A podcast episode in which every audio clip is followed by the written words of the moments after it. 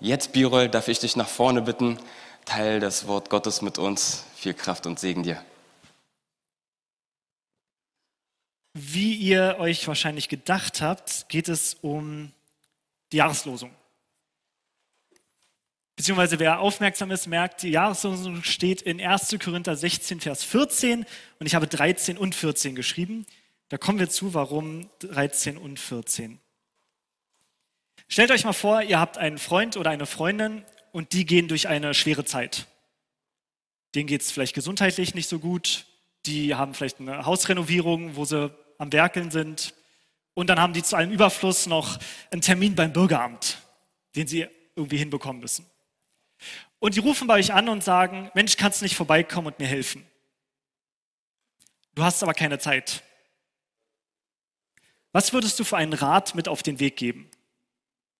Ich meine nicht so, nicht so was jetzt nicht ganz speziell fürs Bürgeramt, wie man am besten Termin bekommt oder so, sondern ich meine was einen ganz allgemeinen Rat für jemanden, der in einer, in einer schwierigen Zeit ist. Was wäre das, was du sagen würdest, was du mit auf den Weg geben würdest? Vielleicht sowas wie, äh, halt die Ohren steif. Lass dich nicht unterkriegen. Ist nicht alles Gold, was glänzt. Also man, man kennt so diese Sprüche. Überlegt mal, was, wenn ihr das in zwei Sätzen, was wichtig ist, auf den Punkt bringen müsstet, was wäre das? Überlegt für euch mal so in zwei Sätzen, was, was wäre prägnant, das, das Wichtige, was eine Person wissen muss. Das ist ungefähr der Kontext für die Jahreslosung, für den 1. Korinther 13, äh 16, 13 und 14. Die Gemeinde in Korinth, wenn ihr den Brief so ein bisschen kennt, die hatten ja eine Menge Probleme. Ja, der Korintherbrief, der ist voll von, von Situationen, die Paulus beschreibt, wo er der Gemeinde sagt, wie sie sich verhalten sollen, weil es da einfach viele Konflikte und, und Probleme innerhalb dieser Gemeinde gibt. Und die Gemeinde hat offenbar aber Paulus gebeten, dass er zu ihnen kommen und ihnen helfen soll. Und sie haben auch um Apollos gebeten. Und Paulus und Apollos, sie sollen kommen und ihnen helfen. Und Paulus schreibt ihnen aber, ich kann nicht kommen, ich muss erst noch nach Mazedonien. Und Apollos würde kommen, aber Gott hat ihm gesagt, er darf nicht kommen. Und dann schreibt Paulus zwei Verse, die er den, der Gemeinde mitgibt, wo er sagt, achtet auf diese Dinge. Wir kommen zwar nicht, aber das ist wichtig. Okay? Das ist der Kontext, den wir haben etwa. Und ich möchte mit euch den Teil lesen und ich werde die Verse davor, oder den einen Vers davor und einen Vers danach lesen, einfach damit wir uns angewöhnen, nicht so einen Vers in der Jahreslosung irgendwo rauszugreifen und den für sich zu lesen, sondern zu schauen eben, worum geht es da eigentlich? Warum schreibt Paulus das eigentlich? das ist wichtig, in dem Fall auch, auch relevant. Folgendes steht. Von Apollos, dem Bruder, aber sollt ihr wissen, dass ich ihn immer wieder gebeten habe, mit den Brüdern zu euch zu kommen, aber es war durchaus nicht Gottes Wille, dass er jetzt kommt. Er wird aber kommen, wenn es ihm gelegen sein wird. Dann schreibt er, wacht, steht im Glauben, seid mutig, seid stark. Alles das Eure lasst in der Liebe geschehen. Ich ermahne euch aber, Brüder und Schwestern, ihr kennt das Haus des Stephanas, dass sie die Erstlinge in Achaia sind und sich selbst in den Dienst der Heiligen gestellt haben. Und so weiter. Paulus schreibt der Gemeinde in Korinth, dass er nicht kommen kann, das ist davor noch, dass Apollos nicht kommen kann. Dann kommen diese zwei Verse und danach schreibt er eine Empfehlung für das Haus des Stephanas. Ihr seht, das danach hat, hat, mit den zwei Versen nichts zu tun. Ja, das ist klar, das ist etwas ganz anderes. Das ist eine Empfehlung. Okay? Wichtig ist nur dieses Fettgedruckte. Er schreibt es mittendrin, mitten in diesem Reden erst von Apollos und dann vom Haus des Stephanas. Schreibt er diese zwei Verse. Warum schreibt er die da rein? Das passt doch irgendwie nicht, oder? Wenn man das so liest, ist es irgendwie komisch. Also ich habe einen Absatz reingemacht, in dem Brief ist kein Absatz eigentlich, das geht ein Satz nach dem anderen. Paulus schreibt das eben, weil er den, der Gemeinde in Korinth sagt, ihr wolltet eigentlich, dass ich komme und dass Apollos kommt, aber wir können nicht. Aber diese zwei Sätze, die gebe ich euch mit. Achtet darauf, bis wir kommen können. Okay? Die beiden Verse, die gehören zusammen. Die sind wichtig, dass die zusammenkommen. Und es ist wichtig, dass wir die beide zusammenlesen. Die Jahreslosung ist eigentlich nur der, nur der zweite Teil. Alles das Eure, lasst in der Liebe geschehen. Aber der erste Satz gehört offensichtlich noch, noch dazu. Und Paulus gibt hier fünf Ermahnungen an die Gemeinde mit eigentlich. Fünf Ermahnungen, wo er sagt, ich kann nicht bei euch sein, Apollos auch nicht, aber diese fünf Dinge, die, die behaltet im Kopf. Diese fünf Dinge sind wichtig. Und die sind auch für uns heute wichtig. Er schreibt die fünf, wacht, steht im Glauben, seid mutig, seid stark, alles, das eure Lasten der Liebe geschehen. Fünf Sachen.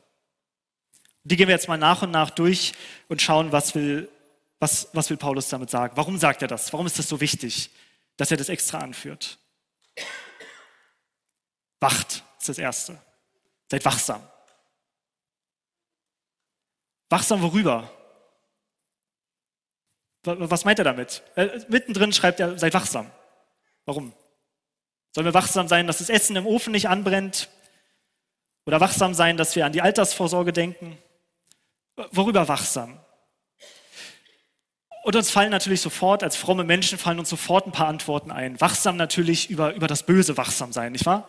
Über, über Satan, der umhergeht wie ein brüllender Löwe und sucht, wen er verschlingen kann. Wir kennen so Verse. Ja, also auf jeden Fall, das ist auf jeden Fall auch gemeint. Paulus, seid, seid wachsam vor dem Bösen, seid wachsam vor dem Dämonischen, seid wachsam vor dem, vor dem, was kommt. Seid wachsam auch vor der Sünde natürlich. Seid wachsam mit, mit eurem eigenen, dass ihr, nicht, dass ihr nicht in Sünde fallt. Aber wenn Paulus diese Dinge gemeint hätte, nur diese Dinge, dann hätte er es, denke ich, auch so, auch so gesagt.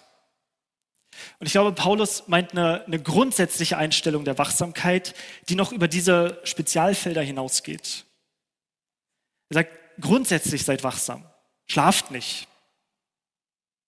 Wir sehen das bei, bei den Jüngern im Garten Gethsemane, bei Jesus. Jesus geht und betet und lässt die Jünger kurz, kurz für sich und die schlafen ein. Dann kommt er zu ihnen, sagt, wacht auf, betet, geht weg, die schlafen wieder ein. Geht wieder zu ihnen und sagt, wacht und betet. Auch dieses Wacht, seid wachsam. Betet, dass ihr nicht in Anfechtung fallt.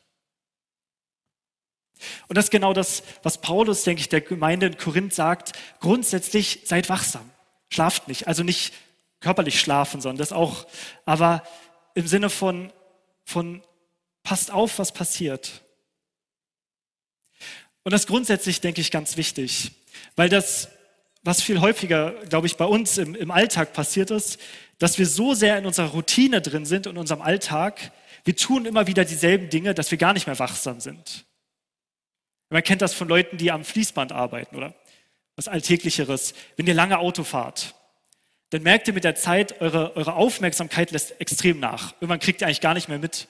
Vielleicht könnt ihr euch nachher, ist mir schon passiert, ich wusste gar nicht mehr, wie ich da hingekommen bin nachher. Also bin ich die Strecke wirklich gefahren? Ich kann mich überhaupt nicht dran erinnern. Ich war so irgendwie am Träumen, dass ich links abgebogen, Blinker gesetzt, alles normal, aber ich habe es gar nicht mitbekommen. Ich war nicht wachsam. Und wäre da was passiert, hätte ich es zu spät gemerkt. Und Paulus sagt, seid wachsam. Lasst euch nicht, lasst euch nicht so einlullen in eurem, in eurem ganz normalen Trott, in eurer ganz normalen Routine, sondern passt auf, was ihr tut. Heute würde man das moderne Achtsamkeit nennen. Man soll achtsam sein. Aufpassen auf das, was man tut. Ist das gut, was man tut? Ist das nicht gut? Ist das förderlich oder nicht? Also ganz grundsätzlichen Rat. Als erstes gibt Paulus den Korinthern mit und damit auch uns. Seid wachsam. Den zweiten Rat, den er gibt, ist, steht im Glauben. Steht im Glauben, seid, seid standhaft im Glauben. Ist erstmal klar, oder was gemeint ist. ist also ein verständlicher Satz hier. Steht im Glauben, natürlich, wir sollen im Glauben fest sein. Wir sollen nicht wankelmütig sein im Glauben, sondern, sondern fest sein im Glauben, fest an dem festhalten, was wir wissen. Aber es ist wichtig, dass wir, dass wir eine Sache immer mitbedenken, und die sage ich relativ häufig, aber ich sage sie nochmal, weil unsere Kultur da sehr anders geprägt ist, was das Wort Glauben angeht. Wenn du jemanden auf der Straße fragst, was ist Glaube, da wird meistens kommen ja das so ein, so ein etwas, was du nicht weißt, aber trotzdem eben glaubst. Du, du weißt es nicht, aber du sagst trotzdem, dass es so ist. Zum Beispiel, ich glaube, dass heute nicht noch die Sonne scheinen wird. Ja, so. Aber das ist nicht das, was die Bibel meint, wenn sie über Glauben redet. Wenn die Bibel über einen Glauben redet, dann redet sie über, einen, über ein festes Vertrauen auf eine, auf eine Wirklichkeit, die dieses Vertrauen so stark ist, dass es auch in meine Handlungen sich auswirkt. Ja? Also Glaube ist nie nur, das, nie nur das Kopfwissen. Wir sind da so aufklärerisch geprägt, dass wir denken, das hat was mit dem Wissen zu tun. Aber Wissen alleine, darum geht es noch nicht es geht auch um das Tun nachher. Wir sehen das in dem, in dem Psalm immer wieder. Wenn von den Gottlosen die Rede ist, in dem Psalm, dann ist in der Regel nicht von Menschen geredet, die nicht an Gott glauben, sondern meistens ist die Rede von Menschen, die zwar an Gott glauben, aber ihr Leben nicht nach nach ausrichten wollen. Ja? Der Unterschied zwischen dem Glauben und dem Unglauben ist das, was du tust. Ihr kennt das, das Gleichnis von, was Jesus sagt, von dem Haus auf dem Sand und dem Haus auf dem Stein, den beiden Baumeistern. Was ist der Unterschied zwischen dem auf Sand und dem auf Stein? Was, worum geht es in dem Gleichnis? Es geht um das, was man tut. Es ist nicht der eine hat es gehört und der andere hat es nicht gehört und so unterscheiden die sich. Sondern Jesus sagt, der, der auf Sand baut, ist der, der es gehört hat, aber nicht danach handelt. Der, der auf Stein baut, ist der, der hat es gehört und der handelt auch danach. Es geht um Glauben, nicht nur darum, glaubst du, glaubst du, dass es Gott gibt. Jakobus sagt, auch die Dämonen glauben, dass es Gott gibt und die zittern. Glaubst du, dass es Gott gibt und handelst du auch danach? Also wenn, wenn Paulus den Korinthern schreibt, steht fest im Glauben, dann heißt es nicht nur, vergesst nicht, was in der Bibel steht, das auch ist der erste Schritt, aber dann handelt auch nach dem, was dort steht. Richtet euer Leben nach Jesus auf. Ja, seid, seid standhaft im Glauben, bleibt in, diesem, in dieser Lehre, in eurem Handeln, in eurem ganzen Leben. Das ist der zweite Rat. Der zweite Rat an uns, seid standhaft im Glauben. Das hat natürlich auch mit Wachsamkeit zu tun. Ihr merkt, die Dinge hängen irgendwie zusammen. Ja, wenn ich nicht wachsam bin, dann ist die Gefahr groß, dass ich auch nicht im Glauben stehe. Wenn ich im Glauben stehe, dann muss ich auch eigentlich wachsam sein, damit mich eben Dinge nicht abbringen können davon, sondern dass ich wirklich fest, fest stehe. Also erste, seid wachsam. Zweite, steht im Glauben. Das dritte, seid mutig. Habe ein Bild von David und Goliath genommen. Das ist Mut. David, der war richtig mutig.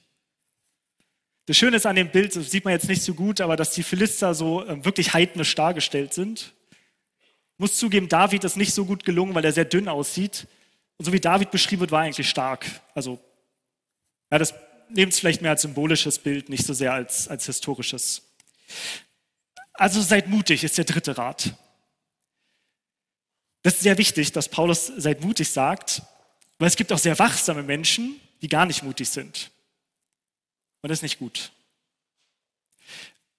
Bevor Deborah und ich dort hingezogen sind, wo wir jetzt wohnen, haben wir in einer, in eigentlich einer schönen Gegend gewohnt. Und da gab es ein Haus, das war auffällig. Wenn man da nämlich vorbeigegangen ist, dann hat man gemerkt, im Gegensatz zu den anderen Häusern in der Umgebung waren die Fenster alle sehr klein. Es hatte einfach schmale, flache Fenster. Die Tür war sehr stabil, eine wirklich stabile Metalltür.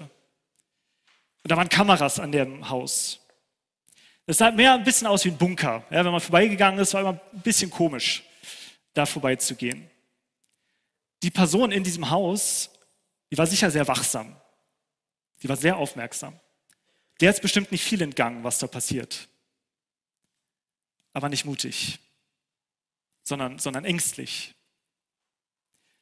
Und das ist nicht das, wie wir sein sollen, sondern wir sollen wachsam sein, aufmerksam sein, wahrnehmen, bewusst sein, aber auch mutig stehen im Glauben. Das, gerade in, unter Christen gibt es das, gibt's das relativ häufig, ist nicht immer so, wenn Menschen so einen ganz starken Fokus haben auf, auf die Endzeit, auf Offenbarung, auf das, was noch kommen wird, auf Prophetien, dann ist das oft aus einer, aus einer Angst heraus genährt. Steht aus einer Angst, was, was wird passieren? Ich habe ich hab Angst vor dem, was passieren wird. Ich möchte wissen, was passiert, damit es mich nicht überraschen kann. Und das ist nicht gesund, das ist nicht gut. Das ist nicht das, wie wir sein sollen. Wir sollen, wir sollen mutig sein im Glauben. Mutig im Glauben. Und zu Glaube gehört immer Mut auch dazu. Auch das hängt wieder zusammen. Denn wenn ich, wenn ich glaube, wenn ich wirklich Gott vertraue, dann brauche ich dazu Mut. Es braucht immer Mut, jemandem zu vertrauen. Weil ich, weil ich am Ende keine, keine Garantie habe, dass mein Vertrauen nicht missbraucht wird. Wir natürlich bei Gott wissen, dass es nicht so ist. Aber es ist trotzdem, ist trotzdem immer ein bisschen Wagnis. Es ist immer ein bisschen dieses, dieses Gefühl, was Petrus hatte, als er aufs Meer hinausgegangen ist. Den ersten Schritt aufs Wasser. Da ist immer ein bisschen hält das Wasser mich wirklich? Da braucht man Mut zu. für, diese, für diesen Glauben, für dieses Vertrauen in Gott. Also das Dritte, seid mutig, seid wachsam, steht im Glauben, seid mutig und seid stark. Auch hier wieder mehr symbolisch. Bei Stärke denken wir erstmal vielleicht an, an körperliche Stärke, an Kraft, aber es ist nicht, natürlich nicht, was gemeint ist. Ja? Wir lesen das zum Beispiel von, ähm, von Johannes, von Johannes dem Täufer. Das heißt in Lukas, Lukas 1, glaube ich, dass Johannes der Täufer wurde stark im Geist. Genauso heißt es auch danach im Vers von, im Kapitel von Jesus, er wurde stark. Also immer wenn im Neuen Testament dieses Wort gebraucht wird, dann ist die Stärke im Geist gemeint, nicht, nicht eine körperliche Stärke, auch wenn ich das symbolisch jetzt hier genommen habe. Was heißt das, stark im Geist zu sein? Was bedeutet das? Das ist natürlich, natürlich auch gemeint, sicher auch Geistesgaben und Prophetie und so weiter. Das ist aber nicht alles. Gott kennen, genau, das hängt auf jeden Fall damit zusammen, ja. Paulus schreibt einmal an die Epheser, schreibt er, wir sollen zugerüstet werden, damit wir nicht mehr unmündig sein und uns von jedem Wind einer Lehre bewegen und umhertreiben lassen durch das trügerische Würfeln der Menschen, mit dem sie uns arglistig verführen. Als Gegenteil von Stärke ist Stärke im Geist ist Schwäche im Geist, die sich hin und her treiben lassen. Und so sollen wir nicht sein. Sondern so wie dieses Standfest im Glauben ist, ist auch eine, eine geistige Stärke gemeint. Seid stark. Lasst euch nicht so leicht in die, in die Irre führen. Lasst euch nicht so leicht abbringen vom richtigen Weg. Kennt Gott. Ja, und vertraut darauf, auf eure Kenntnis. Also vier Dinge, die Paulus, die Paulus uns, vier Ermahnungen, die Paulus uns mitgibt, wo er sagt, seid wachsam, steht im Glauben, seid mutig und seid stark. Jetzt sagt doch aber Paulus, wer jetzt die Bibel ein bisschen kennt, der weiß doch, im zweiten Korintherbrief steht, dass Gott zu Paulus sagt, lass dir meine Gnade genügen, denn meine Kraft ist in den Schwachen mächtig. Paulus schreibt weiter, darum will ich mich am allerliebsten meiner Schwachheit rühmen, damit die Kraft Christi bei mir wohne. Sollen wir jetzt stark sein oder schwach sein? Hat Paulus seine Meinung geändert zwischen dem ersten und zweiten Brief? Der zweite Brief ist später geschrieben, wie der Name sagt. Was davon ist es? Ist es Stärke oder Schwäche? Es ist beides. Es ist schwach sein, aber stark sein durch Gott. Nicht meine eigene Stärke zählt. Nicht, ob ich selber, ob ich selber mächtig bin, zählt, sondern ob der stark ist, der hinter mir steht. Das zählt. Wie Luther sagt, ist egal, wie, wie gut du schwimmen kannst, wenn du den Atlantik überqueren willst, dann ist die Frage, wie stark ist das Boot, in dem du sitzt. Das ist gemeint. Nicht deine eigene Stärke, sondern die Stärke Gottes. Darin sollen wir stark sein, in Gott. Okay. Vier Dinge. Achtsamkeit oder seid wachsam, steht im Glauben, seid mutig, seid stark. Und jetzt kommen wir zu dem, äh, schlussendlich zu dem, zu der Jahreslosung, nämlich alles, alles, was er tut, lasst in Liebe geschehen. Er hätte auch ein Herz nehmen können als, als Verdeutlichung, aber ich finde eigentlich das Kreuz ist ein besseres Bild für, für Liebe. Deswegen das Kreuz. Einfach als Symbol für Liebe. Also alles, was wir tun, das soll in der Liebe geschehen. Und mit Liebe ist es im Prinzip, ist es im Prinzip wie mit Glauben. Wenn wir auf die Straße gehen würden und jemanden fragen würden, was ist Liebe? Ja, ihr könnt euch vorstellen, was, was heutzutage, was Leute sagen würden. Ja? Aber es ist, es ist ganz weit entfernt von dem, was, was die Bibel meint, wenn sie Liebe sagt. Ihr wisst das, das Kreuz eben, das ist Liebe. Was Jesus am Kreuz getan hat, das ist Liebe. Da sehen wir, sehen wir echte, wahre Liebe. Frage. Hat Jesus alle Menschen geliebt? Lasst euch, lasst euch nicht so leicht verunsichern. Das ist eine einfache Frage, ja klar. Jesus hat alle Menschen wirklich geliebt. Ist ja das, er, ist ja, er hat das getan, was Gott getan hat. Müsst, müsst euch nicht verunsichern lassen. Es muss nicht immer eine schwierige Frage sein, die Stelle. Okay, also Jesus hat alle Menschen geliebt, sind wir uns, denke ich, einig. Ja? Er, er, war, er war Gott inkarniert, der, der menschgeborene, menschgewordene Gott. Natürlich hat er alle Menschen geliebt. Dann lesen wir mal die folgende Stelle. Jesus redet mit den Pharisäern und den Schriftgelehrten. Wie euch Schriftgelehrte und Pharisäer, ihr Heuchler, die ihr den Propheten Grabmäler baut und schmückt die Gräber der Gerechten und sprecht, hätten wir zu Zeiten unserer Väter gelebt, so wären wir nicht mit ihnen schuldig geworden am Blut der Propheten. Damit bezeugt ihr von euch selbst, dass ihr Kinder derer seid, die die Propheten getötet haben. Wohlan, macht auch ihr das Maß eurer Väter voll. Ihr Schlangen, ihr Ottern gezücht, wie wollt ihr der höllischen Verdammnis entrinnen? Nochmal die Frage, hat Jesus alle Menschen geliebt? Auch die Schriftgelehrten und Pharisäer? Manchmal, Liebe ist nicht immer, ist nicht immer nur weich. Liebe muss manchmal sehr deutlich werden. Jesus hat auch in diesen Worten die Schriftgelehrten und Pharisäer geliebt. Wieso? Also, wie müssen wir das verstehen? Na, weil Jesus die, die aufrütteln wollte. Er wollte auch, dass sie auch gerettet werden. Und er hat gesehen, die Herzen sind so hart, da muss er deutliche Worte finden, damit sie, damit sie erkennen, was los ist, damit sie verstehen, was passiert. Manchmal muss, muss man auch in Liebe auch hart werden. Wir müssen dann auch ein bisschen mehr aufpassen als Jesus. Jesus durfte das uneingeschränkt, weil es bei ihm keine, keine Sünde gab oder so. Wir müssen immer aufpassen, dass nicht unser Stolz uns zur Härte verleiht, äh, verleitet. Ja, wir müssen aufpassen, dass wir nicht aus anderen Gründen hart sind. Aber Liebe muss manchmal auch Menschen konfrontieren. Wie Paulus das beim, äh, Paulus sag ich schon, wie Paul das letzten Sonntag gesagt hat. Liebe und hat mit Gnade und Wahrheit zu tun. Die Pharisäer mussten die Wahrheit hören, und zwar die, die unverblümte, klare Wahrheit, damit ihnen die Gnade zuteil wird. Ja, Wahrheit und, und Gnade kommt beides zusammen in der Liebe. Wenn Paulus sagt, alle eure Dinge lasst in der Liebe geschehen, dann doch auch diese anderen vier. Seid wachsam, steht im Glauben, seid mutig, seid stark. Auch das soll in Liebe geschehen. Wenn wir das jetzt mal darauf anwenden, was, was bedeutet das? Eine Wachsamkeit in Liebe würde bedeuten, ich bin nicht nur wachsam für mich selber, ich sehe auch den Menschen neben mir. Ja? Wachsamkeit in Liebe bedeutet, ich gucke nicht nur, was für mich gut ist, ich gucke auch, was für die anderen gut ist. Ich bin wachsam, ich, bin, ich schaue, wem geht es schlecht um mich herum. Wen, wem muss ich Gutes tun? Wem kann ich Gutes tun? Wer ist mein Nächster? Das ist Wachsamkeit in Liebe. Genauso sollen wir, sollen wir im Glauben stehen in Liebe. Liebe zu Gott, Gottes Liebe zu uns. Mutig sein, stark sein in Liebe. Mutig sein, etwas zu wagen für Liebe, etwas für einen Menschen zu tun. Auch stark sein, auch gegen Widerstand zu lieben. Auch wenn es schwer ist zu lieben, auch dann lieben. Okay, was heißt das jetzt praktisch? So viel zu der Bibelstelle. Ja, das, das, sagt, das möchte Paulus uns sagen. Was heißt es jetzt?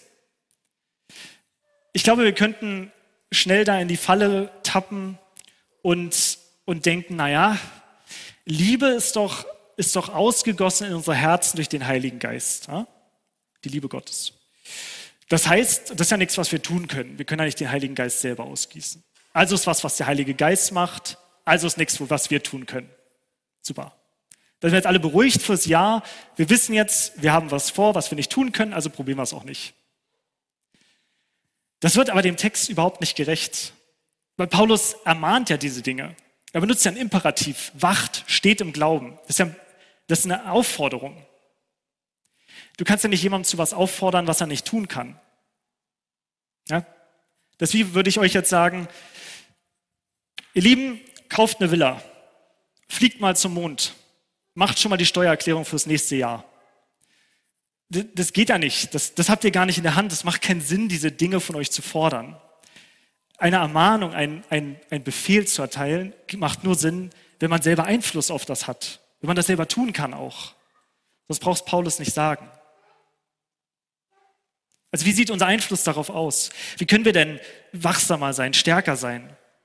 Wie können wir denn im Glauben stehen und äh, alles in Liebe tun, stark sein? mutig sein. Eine Sache, die wir, die wir tun können, ist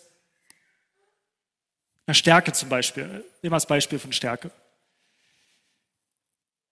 Diese Gewichte. Wenn ich jetzt da hingehen würde, 24 Kilo steht drauf und würde die heben. Und mache das jeden Tag. ja, werde ich irgendwann stärker. Ja? Muss man, muss man erstmal schaffen.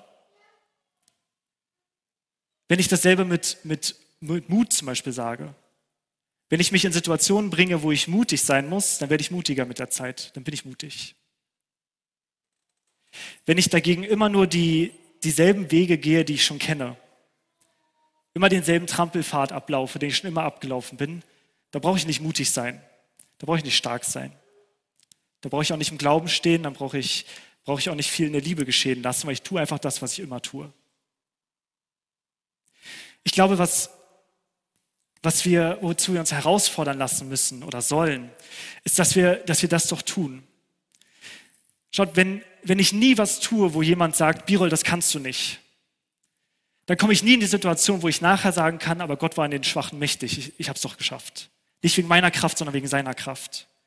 Wenn ich immer nur in meinen eigenen Möglichkeiten bleibe, dann komme ich nie an diesen Punkt, wo ich im Glauben wirklich stehen muss, wo ich darauf vertrauen muss, dass Gott wahr macht, was er sagt, dass er alle Dinge zum Besten führt.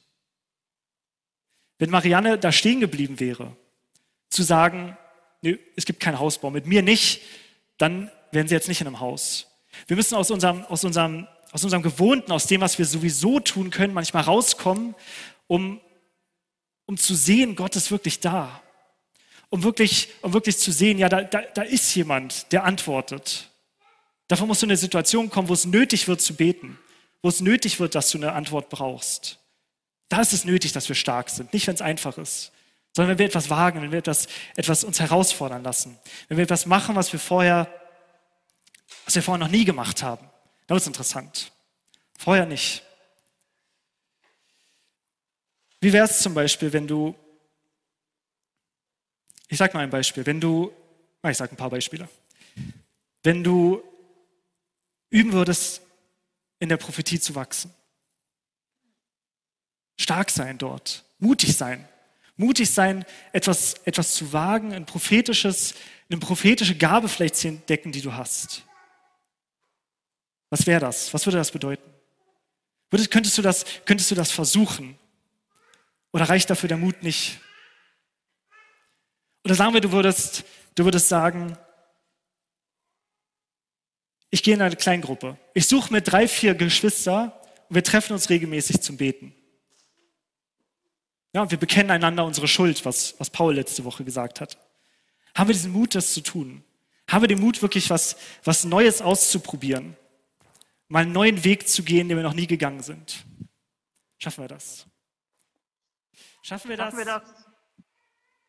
mal einen ganz anderen Weg zu gehen. Was zu machen, was du noch nie gemacht hast. Stell dir das mal vor, du würdest, du würdest einfach was probieren. Einfach den Mut haben, sagen, warum nicht was, was ganz anderes? Warum nicht mal regelmäßig fasten? Ich habe gelernt, die ersten Christen, die haben Mittwoch und Freitag haben die gefastet, jede Woche. Warum nicht was probieren, was, was wagen? Wir lassen uns zu leicht von diesen, von diesen ersten Ausreden abhalten. Ich hatte überlegt, wie könnte man das symbolisieren, neue Wege gehen. Dann dachte ich, ach, es wäre doch was, wenn ich rausgehen würde aus der Gemeinde, einfach mitten in der Predigt. In zwei Wochen wisst ihr nicht mehr, was ich gepredigt habe, aber ihr wisst noch, was ich einfach rausgegangen bin. Einfach einen neuen Weg gehen, was Neues machen. Und da fallen dann natürlich immer tausend Abers ein. Ja, warum? Das geht, das nicht. geht nicht. Weil wenn ich rausgehe, dann, äh, dann bricht das Funkmikrofon ab. Die Reichweite reicht nicht. Aber warum die erste Ausrede gleich gelten lassen? Warum nicht überlegen? Mensch, ich kann auch das Handy nehmen und Lukas anrufen in der Technik. Das geht doch. Warum nicht ausprobieren? Warum nicht was probieren, was du noch nie probiert hast und sehen, Gott ist wirklich in den Schwachen mächtig? Damit du auch irgendwann dann hier stehen kannst wie Marianne und sagen kannst, Gott hat wirklich was gemacht. Und nicht nur, nicht nur was für mich gemacht, nicht nur, dass wir ein Haus haben, sondern was an ihrem Herzen verändert. Weil Paul wahrscheinlich gleich noch mit. Lasst uns mutig sein und im Jahr 2024 vielleicht, vielleicht neue Wege gehen, was Neues entdecken. Überleg mal, was Gott dir sagen möchte, was, was du in Angriff nehmen kannst. Es muss ja nicht immer gleich ein Hausbau sein. Es muss ja nicht gleich was ganz Großes sein. Was kannst du von diesen, von diesen fünf Dingen, die wir hatten? Was davon kannst du, kannst du sagen, na, wo kannst du einen Schritt mutig gehen? Im Glauben stehen, was du bisher nicht gemacht hast. Und dann sehen, Gott ist wirklich in den Schwachen mächtig. Überlegt euch was. Überlegt euch was konkret, was ihr tun könnt. Ein Schritt.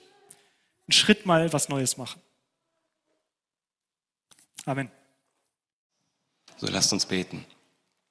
Vater unser im Himmel, geheiligt werde dein Name, dein Reich komme, dein Wille geschehe, wie im Himmel, so auf Erden. Unser tägliches Brot gib uns heute und vergib uns unsere Schuld, wie auch wir vergeben unseren Schuldigen. Führe uns nicht in Versuchung, sondern erlöse uns von dem. Denn dein ist das Reich und die Kraft und die Herrlichkeit in Ewigkeit. Amen. Amen.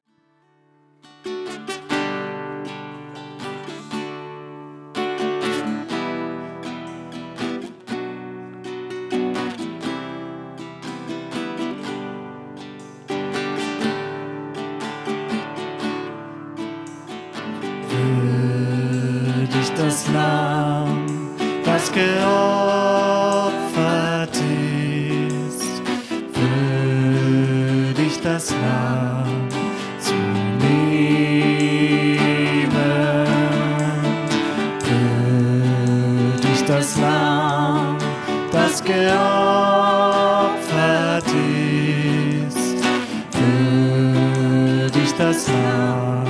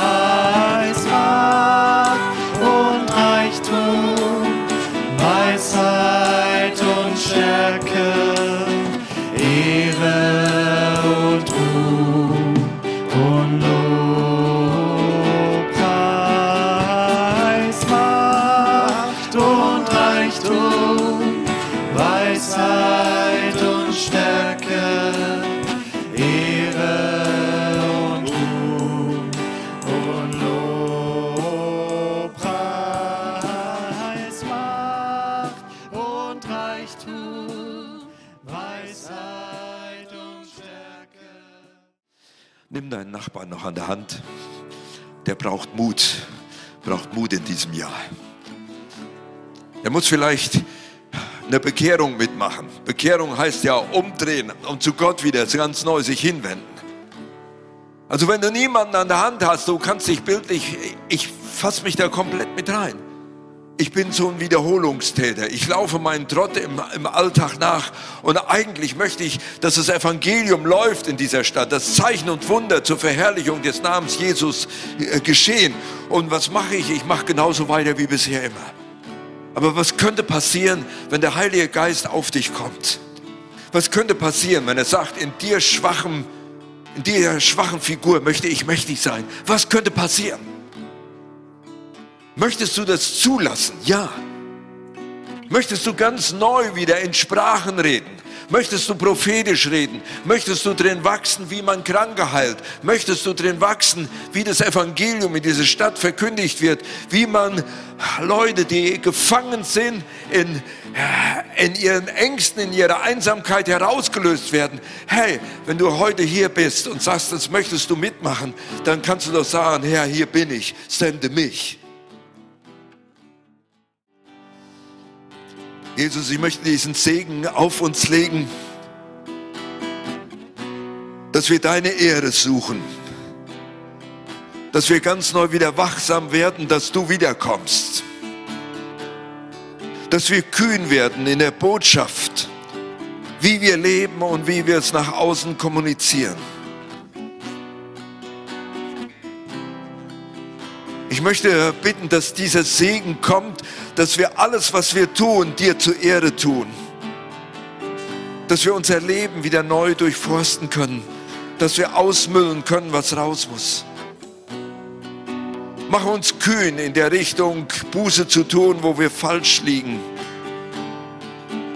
Mach uns mutig und kühn, Dinge zu tun, die dir Freude machen. Lass uns wachsen in der Liebe zueinander, dass wir an der Liebe erkannt werden. Lass uns darin wachsen, großzügig zu sein mit unserer Zeit, die wir verschenken können.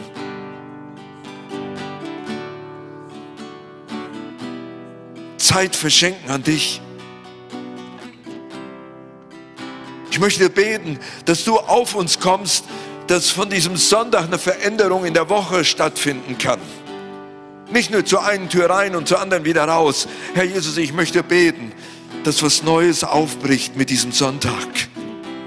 Dass wir wieder mutig und stark werden, dass wir das Wort verinnerlichen, dass wir kühn werden, in deinem Namen zu gehen, in deinem Namen zu lieben und in deinem Namen dich anzubeten. Ich bete für uns als Gemeindeleitung, dass wir hier ganz neu von dir hören.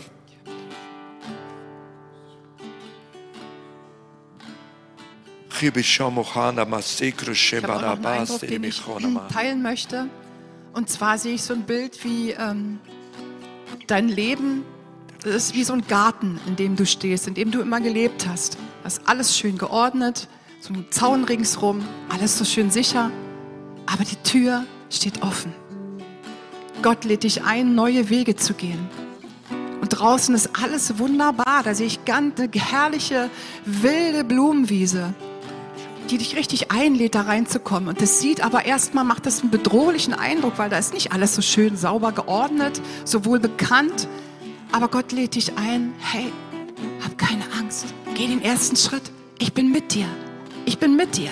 Da gibt es ganz viel zu entdecken da draußen. Komm, komm und folge mir. Ich bin an deiner Seite. Du brauchst keine Angst haben vor dem Neuen, weil ich bin an deiner Seite. So wollen wir dir vertrauen, Herr Jesus, dass du mit uns gehst. Bitte rede zu uns.